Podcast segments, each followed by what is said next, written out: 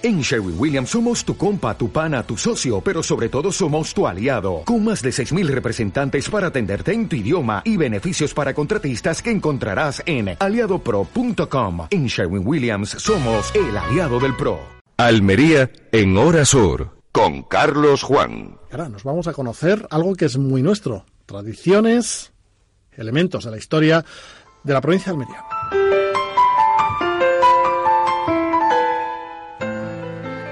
La música nos va a servir para acercarnos a elementos inmateriales, pero que no por ello merecen eh, quedar arrinconados en el olvido. Está con nosotros el periodista Juan Díaz Sánchez, al que damos la bienvenida a esta nueva sección del programa Almeriano Hora Sur. Juan, bienvenido.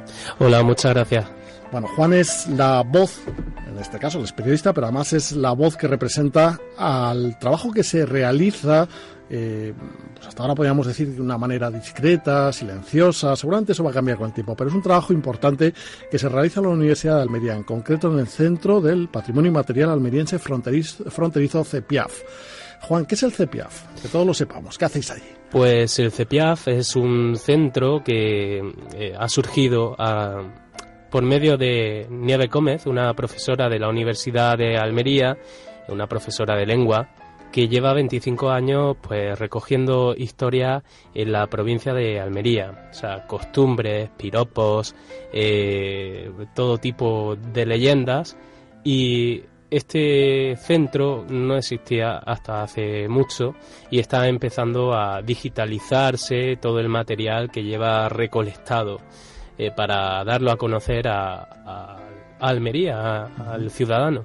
Sí, porque la idea es que, eso, en fin, que, tenga una sede física, estáis trabajando en ello para que pues esas grabaciones, esas fotos, esos documentos eh, tengan un lugar eh, que, más, de más honor que una estantería, por ejemplo, ¿no? Exacto. Que se puedan catalogar. Hay un trabajo ahí, desde luego, muy interesante que, que va a dar que hablar. Va a dar que hablar porque hay muchas ideas, de momento, pues las dejamos ahí un poquito más reservadas porque están tomando forma, pero hay ideas ciertamente novedosas que van a eh, dar titulares de la Universidad de Almería, en concreto del CEPIAF. Respecto a la tradición, eh, para acercar a este periodista que, le está hablando, me acuerdo que en el momento que tuvimos una entrevista, decís que es algo inmaterial, que es el problema, que no se toca. ¿Cómo estamos de tradiciones en Almería? ¿Hay, hay muchas? Eh, ¿Es fácil rastrearlas? ¿Se ha perdido ya la huella? ¿Cómo, cómo afrontáis ese trabajo de campo? Pues pasa un poco lo mismo que en las casas, ¿no? Que cada familia tiene su historia y ocurre exactamente lo mismo con las ciudades y con los pueblos. Eh, o sea, cada persona tiene algo, alguna historia, algún, eh, algún episodio que recuerda de otro momento de, de su ciudad o del lugar en el que vive, ¿no? Y, bueno, es inmaterial en cuanto a que si va a un museo, por ejemplo, encuentra eh, pues cerámica, vasijas de todo tipo y, esta historia no se refleja a través de las palabras, ¿no? En el caso del centro. Bueno, pues el Centro de Patrimonio Inmaterial Almería Fronterizo, el CEPIAF, ha tenido eh, el gran detalle, la inmensa amabilidad de contar con Canal Sur para eh, no solo mostrar su trabajo, sino además eh, hacer que algo que en apariencia no está ya entre nosotros vuelva a la vida, vuelva a través de las ondas, se difunda, se conozca, se perpetúe a través de este medio de comunicación yo personalmente os doy las gracias por ello.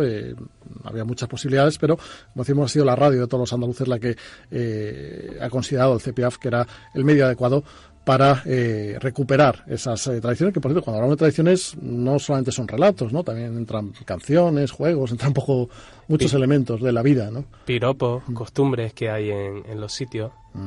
Pues algunas de ellas las iremos trayendo cada lunes, eh, lunes alternos, con la voz de Juan Díaz Sánchez, que es periodista, pero con el trabajo de campo previo hecho además durante décadas, como hemos escuchado, durante años y años por el CEPIAF.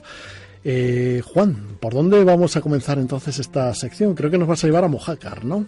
Pues sí, hoy vamos a conocer un par de leyendas que Francisco Javier Soler Flores ha facilitado al Centro de Patrimonio Inmaterial Almeriense y Fronterizo, concretamente en el transcurso de una jornada sobre tradición oral que en 2013 tuvieron lugar en la Universidad de Almería.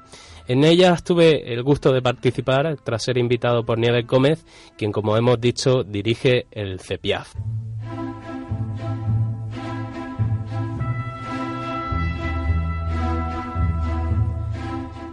La población de Mojácar estaba siendo atacada por la peste hace muchos años. La pobreza y miseria eran tales que todo el pueblo estaba padeciendo esta enfermedad. Solo un brujo, el cual vivía a la entrada de este lugar en una cueva, tenía la pócima para acabar con ella.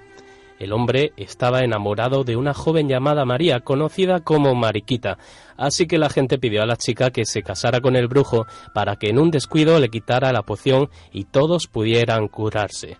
Así fue como María aprovechó para robar el remedio con el que acabaron con la peste. El brujo se enfadó tanto que hizo un conjuro que dejó un agujero en la mano de la muchacha para que jamás pudiera coger nada. Por esto hay una canción que dice, sa sa sa, mariquita la posa, que tiene la mano agujereada y si no la tuviera, todo el pueblo padeciera. Y continuamos con otra leyenda de Mojácar de un tiempo en el que también había pobreza. Por entonces, muchos hombres se veían obligados a buscar trabajo en Argentina, por lo que las malas lenguas hablan de mujeres que eran capaces de viajar en escoba hasta este país, con el objetivo de vigilar a los maridos. También se dice que en estos tiempos en los que las mujeres estaban tan solas solían tener amantes, uno de aquellos míseros días llegó un hombre a su casa y su mujer estaba en compañía de otro, el cual no dudó en esconderse debajo de la sábana. Pero claro, este tuvo la mala pata de no esconder bien los pies y el marido, sorprendido por ver cuatro piernas, le preguntó a su mujer que quién había con ella, a lo que ésta contestó que nadie. Él insistió y con el dedo acusador dijo que no la creía, que era imposible, puesto que había cuatro pies en el lecho. Ella, harta ya de tanta insistencia, le respondió con este famoso refrán que circula por Mojácar. Cariño, es que tú no sabes que en tiempos de la tramontana dos pies son cuatro en la cama. Extraordinario, me llama la atención, de verdad, eh, Juan, tanto la de la mano agujereada, la, la pobre doncella que mm, sufrió ese castigo, como que había escobas, que había personas que iban en escobas hasta Argentina para ver. Madre mía, y esas cosas se, dicen, circulan en Mojácar. los ecos del lugar todavía nos traen relatos de eso.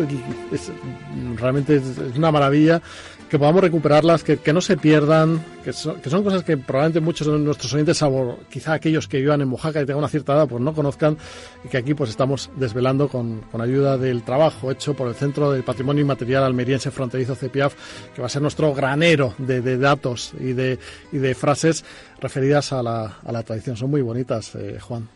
Pues son dos perspectivas, ¿no? De una mujer heroína y de una mujer que, que no lo es tanto.